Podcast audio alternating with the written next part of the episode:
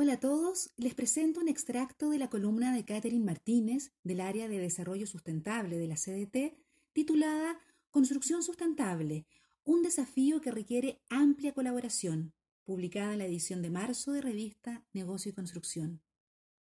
La construcción es uno de los sectores de mayor impacto en el medio ambiente a nivel global, debido al uso intensivo de recursos y las emisiones asociadas a su ciclo de vida. Se estima que cerca del 40% de las materias primas globales se destinan a construcción, sector que se asocia a más de un 30% de emisiones de efecto invernadero mundial.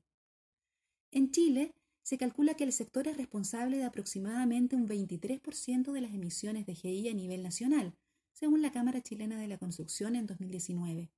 Si consideramos que el aumento de la población mundial, de la mano de la urbanización, traen consigo una alta demanda por viviendas e infraestructura habilitante en las ciudades, en un contexto de escasez mundial de recursos y de cambio climático, resulta tremendamente relevante contar con una industria de la construcción que sea eficiente, productiva y sustentable, lo que está llevando a un cambio de paradigma en el sector, impulsando el trabajo colaborativo. ¿Qué ocurre en Chile? En nuestro país el concepto de construcción sustentable ha ido evolucionando desde una mirada relacionada con eficiencia energética y sistemas de certificación hacia una perspectiva más holística que integra los conceptos de productividad y eficiencia en el uso de los recursos.